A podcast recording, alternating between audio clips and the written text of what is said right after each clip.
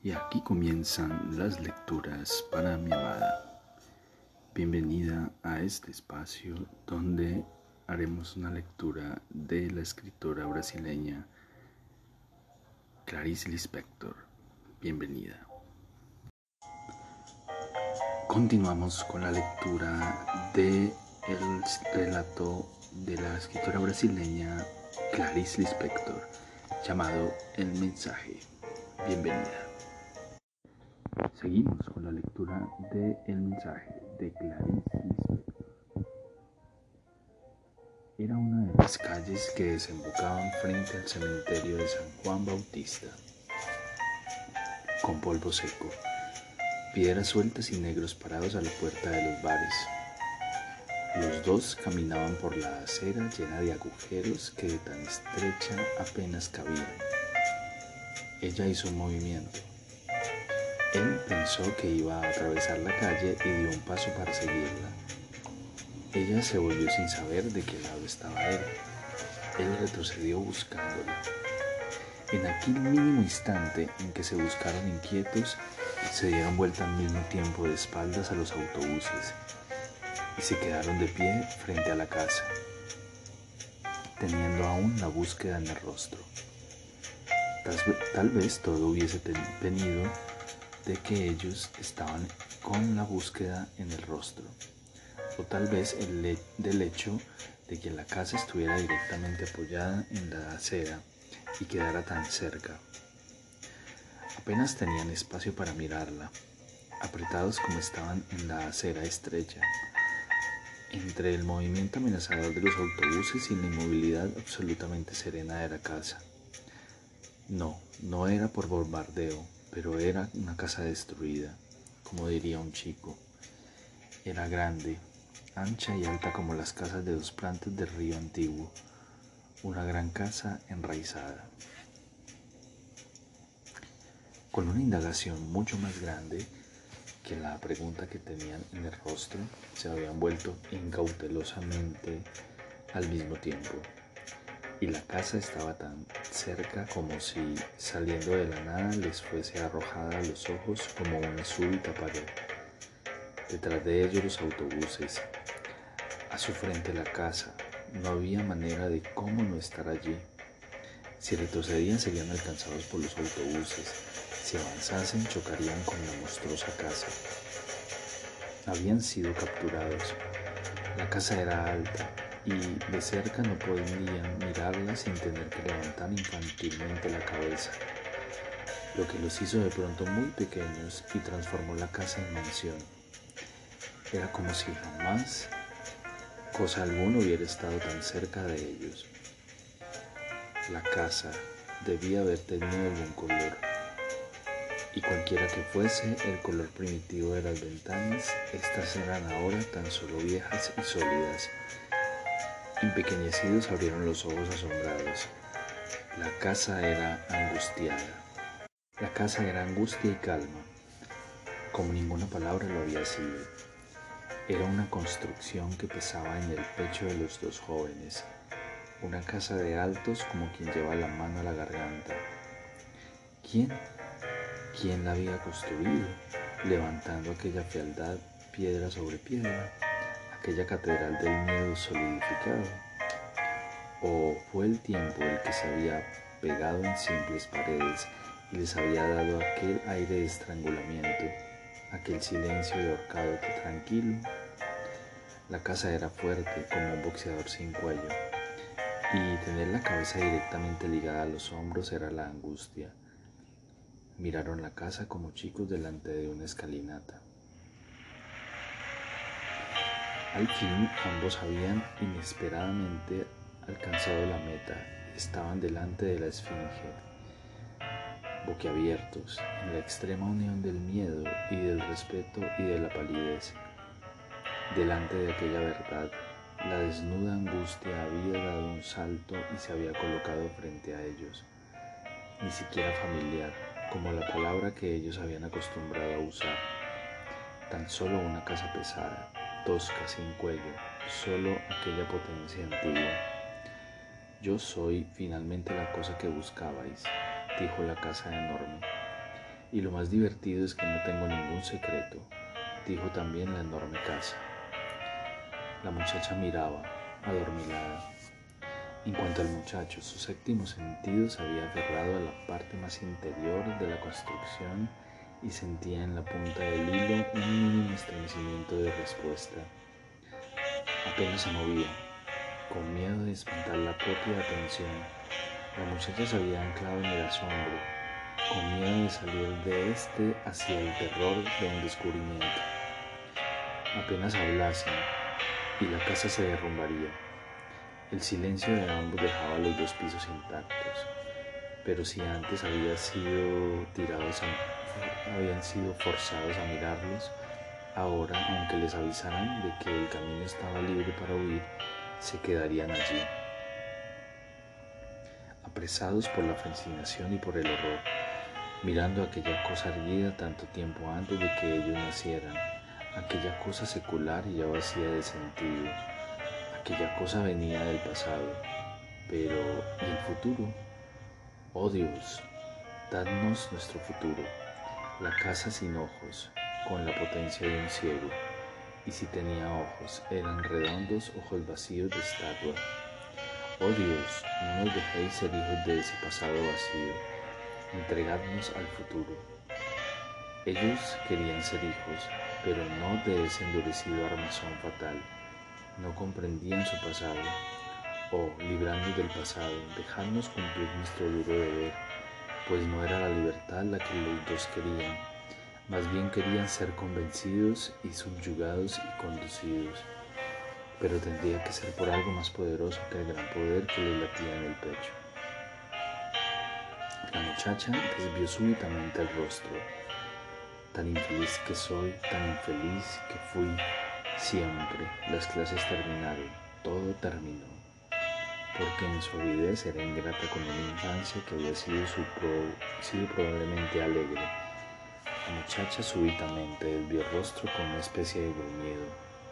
En cuanto al muchacho, rápidamente se sumergía en la vaguedad como si se fuera quedando sin un pensamiento. Eso también era resultado de la luz de la tarde. Era una luz lívida y sin hora. El rostro del muchacho estaba verdoso y calmo, y ahora él no tenía ninguna ayuda de las palabras de los otros. Exactamente como con temeridad había aspirado un día a conseguirlo, solo que no contó con la miseria que había en no poder expresarlo. Verdes y esquiados, ellos no sabrían expresarlo. La casa simbolizaba algo que jamás podrían alcanzar, incluso con toda una vida de búsqueda de una expresión. Buscaban la expresión, aunque fuese una vida eterna.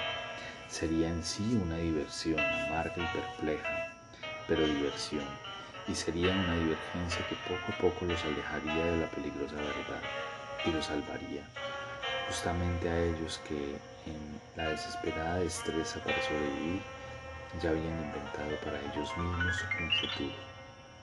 Ambos iban a ser escritores, con una determinación tan obstinada como si expresar el alma la suprimiera finalmente. Y si no la suprimía sería un modo de saber solamente que se miente en la soledad del propio corazón. Mientras que con la casa del pasado no podrían jugar. Ahora, más pequeños que ella, les parecía que habían sido, había tan solo jugado a ser jóvenes y dolorosos, a dar el mensaje. Ahora, asombrados, al fin tenían lo que habían peligrosa e imprudentemente pedido. Eran dos jóvenes realmente perdidos, como dirían las personas más viejas, estaban teniendo lo que bien se merecían, y eran tan culpables como chicos culpables, tan culpables como son inocentes los criminales. Ah, si todavía pudieran apaciguar el mundo exacerbado por ellos, asegurándole, estamos tan solo jugando, somos dos impostores, pero era tarde.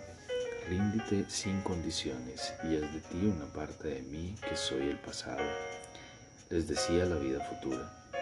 Y por Dios, en nombre de que podría alguien exigir que tuviesen esperanza en que el futuro sería de ellos, ¿quién? Pero ¿quién se interesaba en esclarecerles el misterio y sin mentir? ¿Había acaso alguien trabajando en ese sentido? Esta vez, enmudecidos como estaban, ni se, ni se les ocurría acusar a la sociedad. La muchacha súbitamente había vuelto el rostro con un gruñido, una especie de sollozo o tos.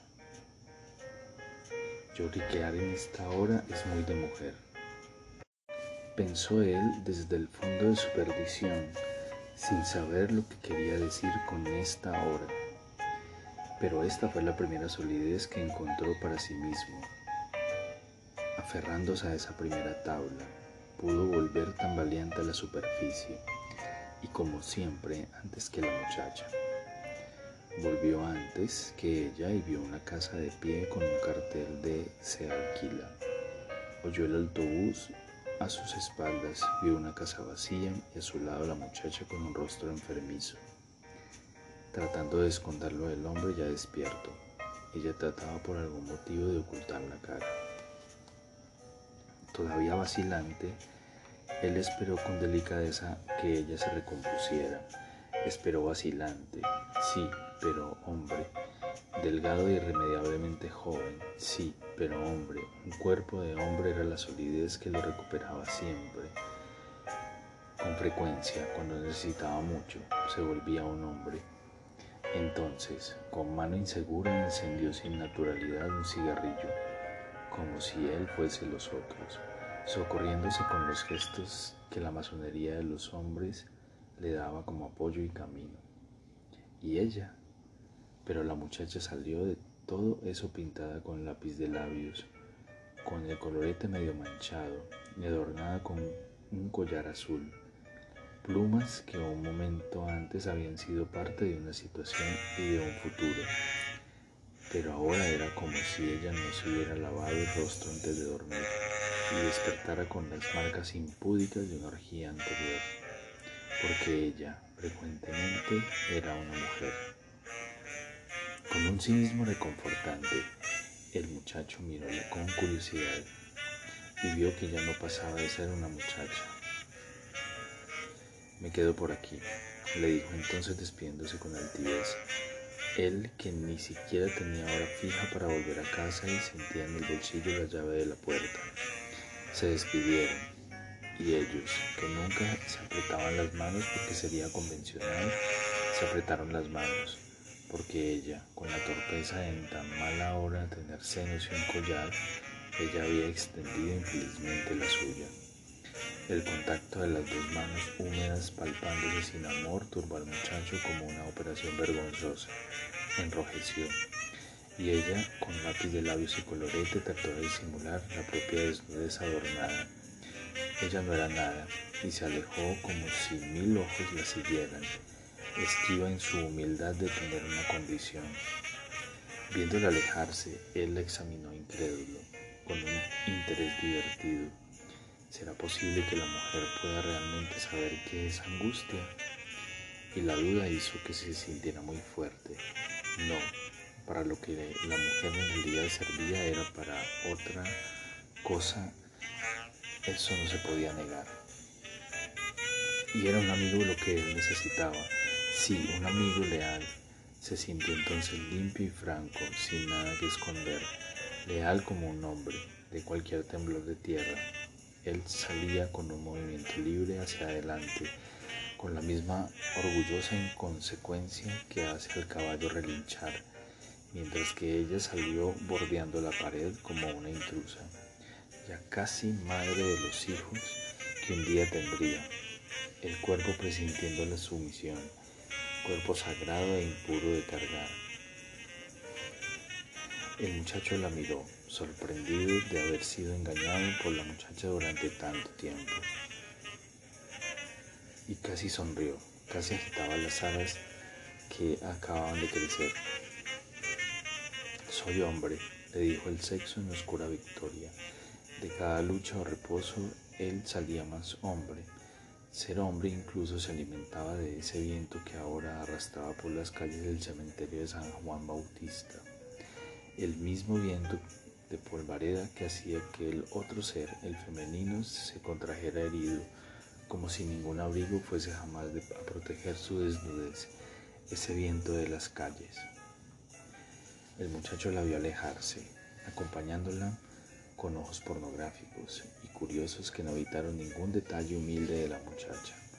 La muchacha que de pronto se puso a correr desesperadamente para no perder el autobús. Con un sobresalto, fascinado, el muchacho la vio correr como una loca para no perder el autobús. Intrigado la vio subir como un mono de falda corta. El falso cigarrillo se le cayó de la mano. Algo incómodo lo había desequilibrado. ¿Qué era? Un momento de gran desconfianza lo invadía. Pero, ¿qué era? Urgentemente, inquietantemente, ¿qué era? La había visto correr tan ágil aun cuando el corazón de la muchacha, bien lo adivinaba, estuviera pálido. Y la había visto tan llena de impotente amor por la humanidad subir como un mono del autobús. Después la vio sentarse tranquila y correcta, arreglándose la blusa mientras esperaba que el autobús marchara. ¿Sería eso? Pero, ¿qué podría haber en eso que lo henchía de desconfiada atención? Tal vez el hecho de que ella hubiera corrido en vano, pues el autobús aún no iba a partir. Tenía tiempo entonces.